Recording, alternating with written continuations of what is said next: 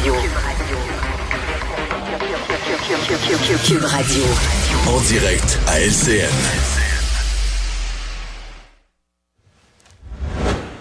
Alors, on rejoint euh, Geneviève Peterson dans les studios de Cube Radio. Bonjour Geneviève. Salut Sylvain.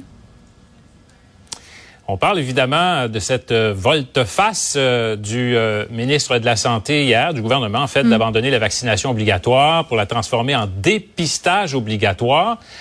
C'est quand même un débat maintenant de savoir si le gouvernement doit payer pour les tests de dépistage. Ben, en tout cas, c'est la décision qu'on a prise euh, jusqu'à maintenant. Puis, bon, c'est un débat qu'on a ici, Sylvain, mais c'est un débat qui se déroule actuellement à l'échelle planétaire, là, parce que la vaccination obligatoire euh, des gens euh, qui travaillent dans le domaine de la santé, c'est pas un débat qui est unique au Québec. Là.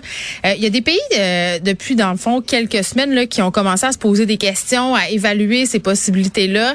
Il y a plusieurs pays, mais à venir jusqu'à maintenant, là, on est seulement du côté de la France et de l'Allemagne là, avec cette décision-là. Puis même qu'en Allemagne, euh, c'est la population en général, là, pas seulement le personnel de la santé. C'est-à-dire que toute personne qui est pas vaccinée va devoir défrayer euh, les frais pour les tests de dépistage COVID. Puis là, tu sais, pour de vrai, le, le premier réflexe qu'on a quand on se pose cette question-là, c'est de dire, ben là, oui, ces personnes-là devraient assumer les frais parce que si rendu là, tu as pris la décision de ne pas te faire vacciner, puis surtout quand tu es une personne qui travaille en santé, là, alors que tu as une formation scientifique, alors que tu as euh, une bonne idée des risques, que tu as vu aussi les ravages de la COVID, ben c'est ton choix, donc assume. Ça, ça c'est le premier réflexe. Après ça, il faut penser un peu plus loin, je pense, que, que nos émotions, que notre première euh, réaction, qui est tout à fait humaine, là, je dois le dire, euh, parce que c'est révoltant. Là, moi, je, je, le précise, je le souligne au crayon gras qu'on ait des gens en santé en ce moment qui se refusent au vaccin.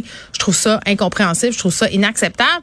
Mais euh, il faut penser un peu aux conséquences. Puis la raison pour laquelle on aurait trop pédalé là hier pour la vaccination obligatoire, on a remis la pâte à dents dans le tube, ben c'est parce qu'on peut, on n'a pas le loisir de se passer de ces gens-là. Là. Christian Dubé l'a bien dit, après 12 ben minutes là, de chiffres, là, puis un peu de patinage, oui, parce que moi, je le sentais euh, patiner. Là. On sentait qu'il était pas nécessairement si content que ça de venir annoncer ça. Il savait que ça ferait pas l'affaire euh, du monde, que bon, ça faisait aussi un peu inconséquent.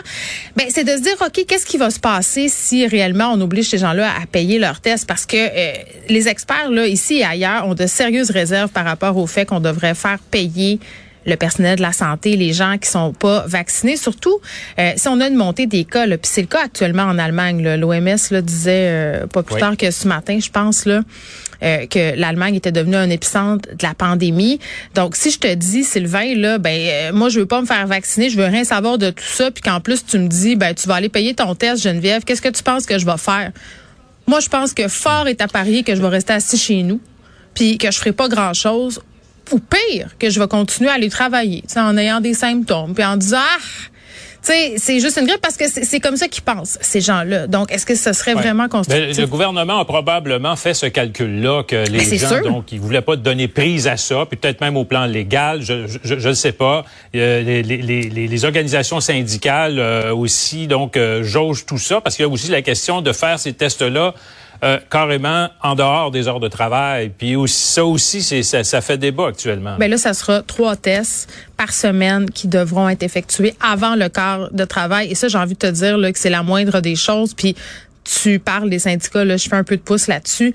Euh, Christian Dubé, là, bon, on le sait, là, depuis le début, les syndicats, c'est comme la grosse patate chaude. Là. Euh, je comprends que la la nature même du syndicat, c'est de devoir euh, défendre tous ses membres, mais avec la vaccination obligatoire, en tout cas, je pense qu'ils ont raté une belle occasion, là, venu un certain moment, de mettre leur culotte puis de dire, écoutez, c'est inacceptable, faites-vous vacciner. Ça, c'est une chose. Mais là, euh, Christian Dubé qui interprète, euh, qui interpelle, pardon, les ordres professionnels, de prendre position clairement, puis de même d'enlever le droit de pratique aux gens qui ne seraient pas vaccinés pour envoyer un, message clair. Puis tu sais, ce qui est dommage dans toute cette histoire-là, je trouve, c'est que avec ce, ce, retour en arrière, puis tu sais, aussi, il faut pas se cacher que le, test obligatoire, puis tu sais, je parlais tantôt à, la une directrice de CIS dans la région de Montréal qui s'occupe de 22 000 employés, là, euh, on va montrer tranquillement la porte à ces gens-là. -là, c'est qu'à un moment donné, l'étau va tellement se resserrer euh, autour d'eux qu'on aura euh, de leur côté plus le choix là, de faire grand chose. Donc, ce sont c'est une obligation si on veut euh, déguiser. Mais, mais tout ça pour dire que je trouve ça dommage pour le message que ça envoie pour le personnel de la santé aussi qui a fait l'effort de se faire vacciner.